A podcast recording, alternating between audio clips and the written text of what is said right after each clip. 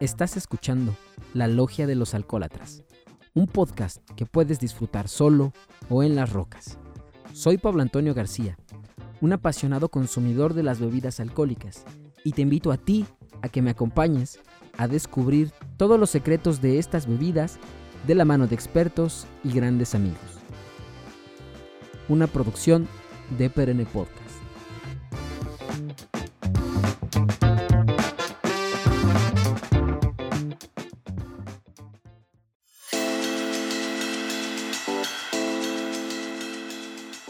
Hola, ¿qué tal? Muy buenas tardes, bienvenidos y bienvenidas a un episodio más de la Logia de los Alcohólatras.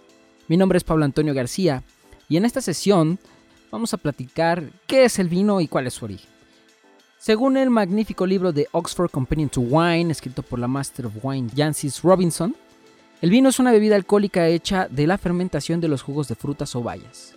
Según esta definición general, incluye productos derivados de la fermentación de soluciones de azúcar aromatizadas con flores o hierbas.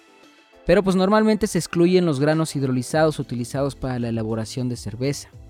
Y también la fermentación de líquidos azucarados destinados a la destilación. Y bueno, también dentro de este mundo existen muchas otras bebidas como el hidromiel o la sidra, que son como cosas sumamente aparte y que no las tocaremos. Pero bueno, sabiendo esto, podríamos decir que la definición más estricta y aceptada en todo el mundo es la siguiente. El vino es la bebida alcohólica obtenida de la fermentación del jugo de uvas recién recolectadas. Pero a ver, Pablo, ¿de todas las uvas? Pues en estricto sentido, sí, de todas las uvas. Hay que recordar que existe una planta que se llama vitis, que tiene muchos géneros de los cuales podemos obtener diferentes tipos de uvas. Podemos obtener las uvas que son utilizadas para eh, comer, como se denominan uvas de mesa, y podemos también obtener estas uvas destinadas al vino, que a la planta se le llama vitis vinifera, que es la que en realidad nos interesa. Entonces, pues bueno, para hacer un vino de muy buena calidad, es necesario utilizar las uvas procedentes de la vitis vinifera, sobre todo porque las características que nos van a dar las uvas son las adecuadas para la elaboración de vino. No es por otra cosa. Entonces, bueno, de la vitis vinífera existen las variedades como la Chardonnay, la Pinot Noir, em, la Syrah, el Petit Verdot, todas estas uvas que son utilizadas para la vinificación. Comprendo perfectamente que este tema puede generar mucha confusión, pero tranquilos, poco a poco iremos entendiendo cuál es esta vitis y por qué es tan importante. Y bueno, ya platicamos también en el episodio anterior que eh, los primeros hombres quedaron enamorados por los racimos de las uvas salvajes que se encontraban en, el campo y cómo éstas en su momento pudieron tener este proceso de fermentación espontánea y pudieron generar alcohol. Ahí ya no nos vamos a detener tanto. Lo que sí vamos a decir es que esta planta es una planta semileñosa y trepadora que pues en estado salvaje puede crecer mucho, llegando a los 30 metros de expansión, o sea, es, es bastante. Esta planta tiene su origen en la región que hoy conocemos como el Cáucaso, cerca de la era terciaria. Ahora, cuando el hombre primitivo dejó de ser nómada y pasó a ser sedentario, su estilo de vida pues obviamente cambió ya que comenzó a practicar el cultivo de diversas plantas. Cereales principalmente fueron un alimento seguro para ellos, pero también empezó este romance con la vid, que desde ahí ya empezaba a estudiarse y ver su ciclo vegetativo.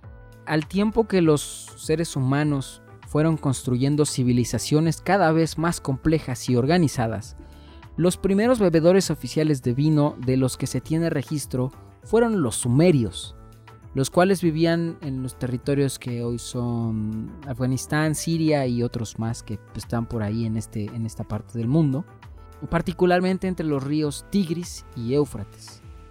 Paso a paso la viticultura comenzó a expandirse por las primeras civilizaciones, siendo practicada por los hebreos y los egipcios, los cuales eran excelentes agricultores, particularmente los egipcios. Los hebreos, sobre todo, eran nómadas que pues, se la pasaban de aquí para allá con sus ovejas y todo este tipo de cosas. Pero pues bueno, también tenían este conocimiento del vino. Bueno, es, chistoso también que en el Antiguo Testamento se mencione al monte Ararat, que es cercano a estas regiones, donde se plantó la primera vid después de la gran inundación. Esto nos habla de que en esta región pues sí era popular ya desde esos tiempos la plantación de vid y el consumo del vino. Pues no es de extrañar que las culturas cercanas hayan desarrollado también este hábito. Entonces, bueno, esta bebida poco a poco se fue expandiendo entre reinos por el comercio, pero particularmente fueron los fenicios quienes expandieron el cultivo de la vid por todo el Mediterráneo. Los fenicios fueron una cultura que se especializaba en el comercio marítimo. Entonces ellos llegaron a todo el Mediterráneo y algunas partes un poquito más alejadas dentro del interior de los continentes. Se especializaban en el vino y pues también se supone que eran muy buenos guerreros. No se conocía de esta cultura porque en realidad no se tenía registro de ella hasta hace algunos años que unos arqueólogos descubrieron sus eh, vestigios en el Mediterráneo. Después se descubrió que fueron borrados completamente de la faz de la tierra. Los encargados de esto fueron los romanos. Tuvieron un conflicto bélico donde los romanos los dañaron tanto al grado de casi exterminarlos por completo de la faz de la tierra. Si no hubiera sido por, por estos descubrimientos, estaríamos seguros que la expansión del vino hubiera sido por medio de otras culturas. Que bueno, sí lo fue, pero la parte importante se la llevaron los fenicios. Ahora, cuando el vino llegó a Grecia, todo cambió. Ahí se popularizó tanto que era utilizado para relajarse, para platicar, en los famosísimos tónicos para las enfermedades, era rebajado con agua, llegó a tener un consumo muy muy importante. Y bueno, ellos llegaron a tal extremo de consumo que le dedicaron un, un dios específico que se llamaba Dionisio.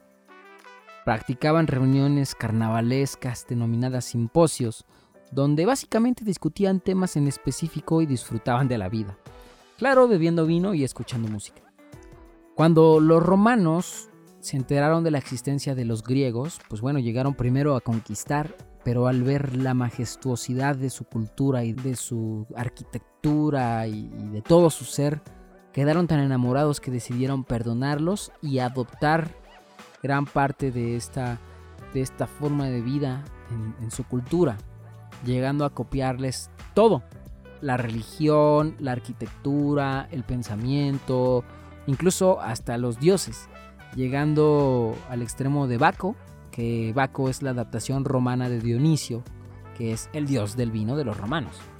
Entonces, bueno, pues estos romanos también llegaron a apreciar tanto esta planta que la llevaron consigo en todas sus conquistas alrededor de Europa, llegando a establecer plantíos en los lugares donde hasta ese momento no se conocía muy bien el cultivo de esta vid, como Alemania, en algunas partes del norte de Francia, eh, algunas partes del sur de Inglaterra.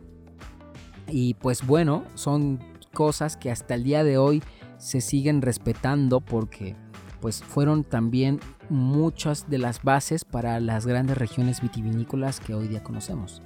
Sabemos perfectamente bien que los romanos pues tenían un consumo habitual en la guerra de vino. Entonces pues no es de extrañarse que los llevaran consigo para poder abastecer a las tropas que, que poco a poco iban tomando territorio en el interior del continente o de los continentes. Entonces, bueno, fíjense que los romanos tenían tal pasión por el vino que existía un hombre que se llamaba Plinio, que le dicen el viejo, que tiene dos frases maravillosas. La primera es in vino veritas, que significa en el vino está la verdad. O sea que es una adaptación muy vieja de lo que hoy conocemos como los niños y los borrachos siempre dicen la verdad. También tiene otro dicho muy padre, que es, el hombre debe al vino ser el único animal que bebe sin sed. O sea, le debemos la civilización, literalmente. ¿Por qué? Porque hay que recordar que el comer y el beber sí son parte de un proceso natural que necesitamos tener todos los seres humanos para poder vivir, pero el poder beber sin tener sed y el poder comer sin tener hambre nos hace evolucionar en cierto punto, nos hace tener ya esa civilización, el, buscarlo por placer y no por instinto, ya es otra cosa. Entonces, pues bueno, ellos se dieron cuenta de tal cosa que, se enamoraron y, siguieron teniendo esta parte de desarrollo con la bebida. Bueno, posteriormente a la caída del Imperio Romano de Occidente, porque hay que recordar que en un momento dado el Imperio Romano se dividió en dos, Oriente y Occidente. El de Oriente se convirtió en el Imperio Bizantino, que tomó como capital Constantinopla. Ahí el, gran Constantino fue el que, el que se encargó de hacer este imperio muy grande. Y bueno, el otro imperio se fue, cayó, se destruyó. Llegaron unas invasiones, no pudieron soportarlo más, la corrupción los comió y pues eh, se extinguió completamente, ya no hubo forma de, arreglarlo. Y el mundo entró en una era que se le denomina la Edad Oscura. ¿Por qué? Porque todos los conocimientos de la civilización romana que se tenía en ese momento se extinguieron completamente, ya no, ya no fueron capaces de leer lo que había porque pues obviamente estos llamados o denominados bárbaros pues no tenían la cultura romana, no sabían latín, tenían más una parte bélica, al igual que los romanos, pero menos pensada al 100% como ellos. Entonces, todos los conocimientos que se tenía de Roma se perdieron. La arquitectura, la escultura, la música, la viticultura, todo se fue, se destruyó con los romanos. Pero lo que sí sobrevivió fue algo que también fue importante para la caída, que fue la religión cristiana, la iglesia. Y esta iglesia, que sí sabía leer latín y que conservaba gran parte del conocimiento legado por los romanos y los griegos, pues em, empezaban a monopolizar de tal manera estos conocimientos que pues, empezaron a tener mucho poder, no solo político, sino también intelectual y económico.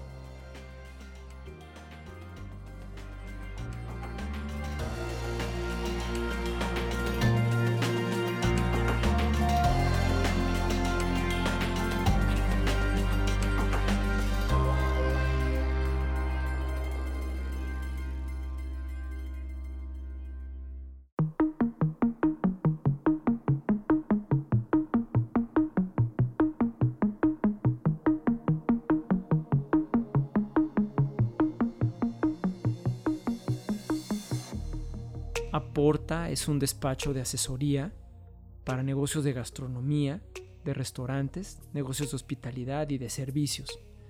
Dan consultas uno a uno, online o en persona, y ayudan a los empresarios a que sus proyectos vayan caminando bien a bien, sin tropiezos graves y que vayan haciendo las cosas poco a poco Aporta participa desde simplemente sesiones de asesoría hasta diseñar proyectos completos, ayudar con el montaje, asesora la operación, ayuda a analizar costos, a diseñar menús con los chefs.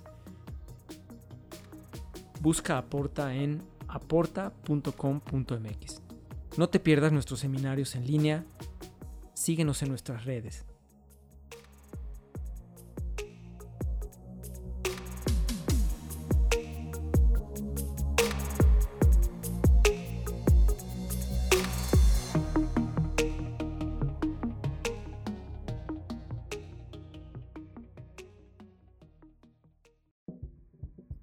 Obviamente también ellos aportaron bastante para, para el desarrollo de las bebidas alcohólicas, eh, particularmente la cerveza, los vinos y los licores. Nada más.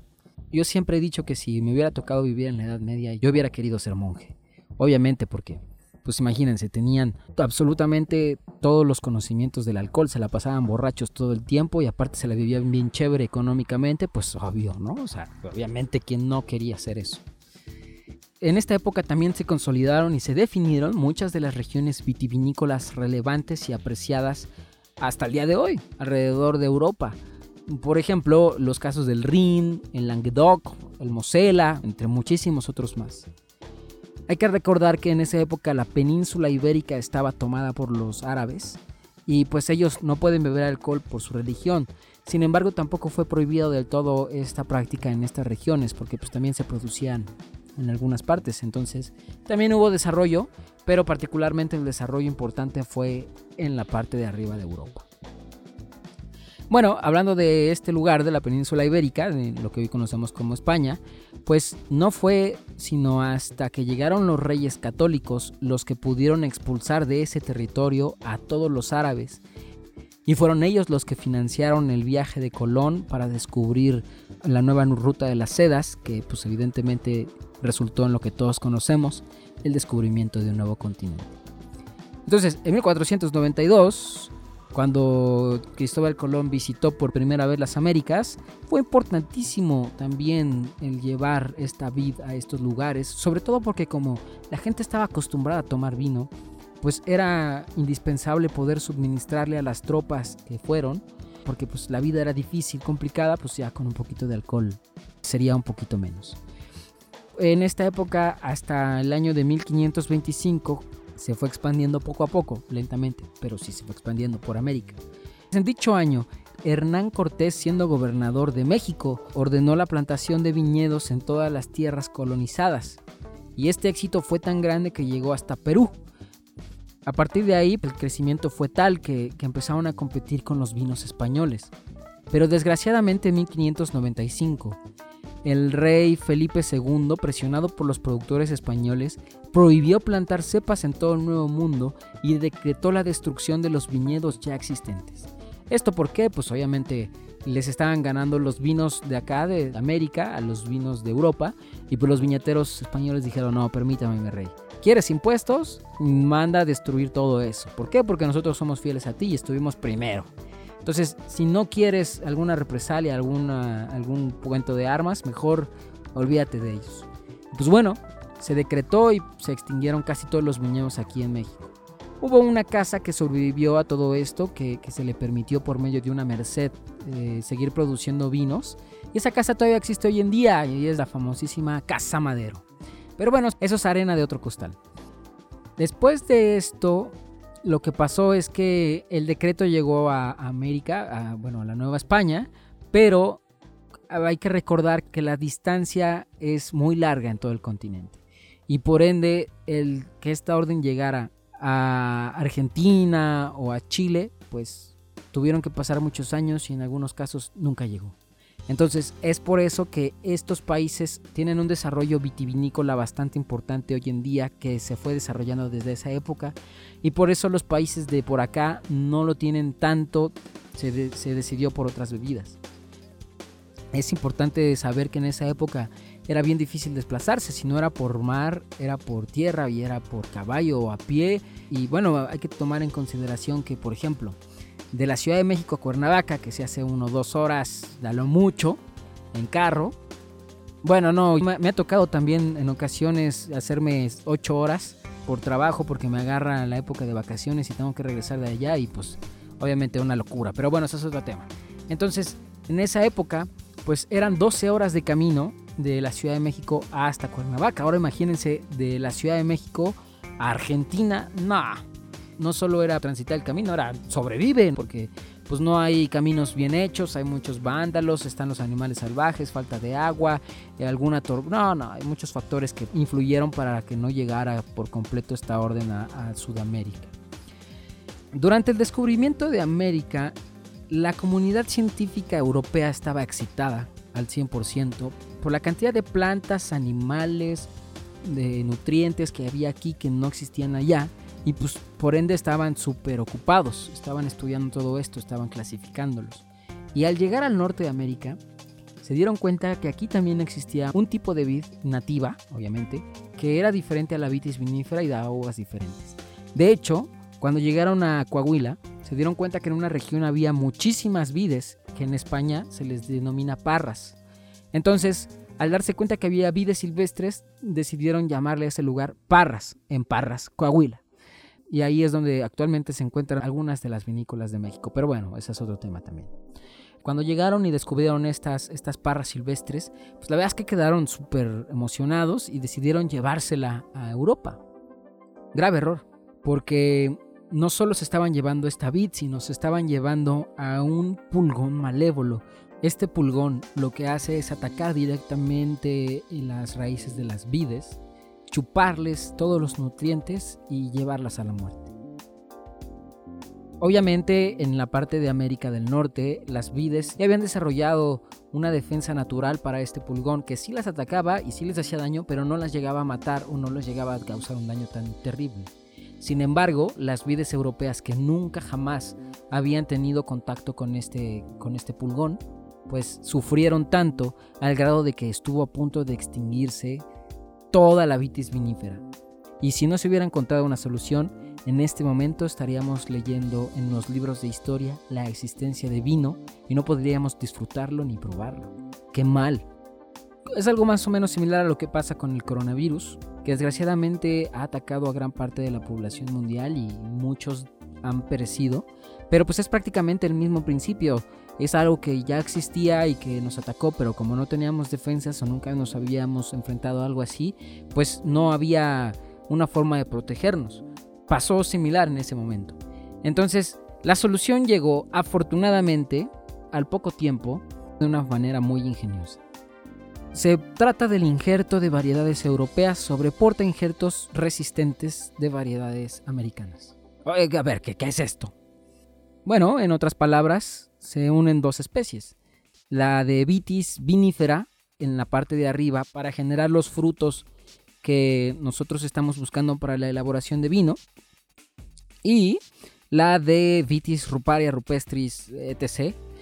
En la parte de abajo como raíz para resistir el ataque de la filoxera. O sea, son dos plantas fusionadas en una sola planta. Esto sí es posible, se le llama injerto, obviamente. Y bueno, la parte de abajo técnicamente se le denomina porta injerto y la parte de arriba se le puede denominar varietal, injerto o púa. Y actualmente así es como sobreviven el 99% de los viñedos del mundo. Sí, efectivamente existen todavía viñedos que no tienen esta unión, que se les denomina pie franco, pero son muy pocos en el mundo y pues la verdad es que son súper, ultra, mega cuidados. De esta manera la humanidad pudo salvar la viticultura y pues gracias a esto hoy podemos disfrutar de esta magnífica bebida. Ahora, poco a poco la industria vitivinícola comenzó a tomar mucha más fuerza.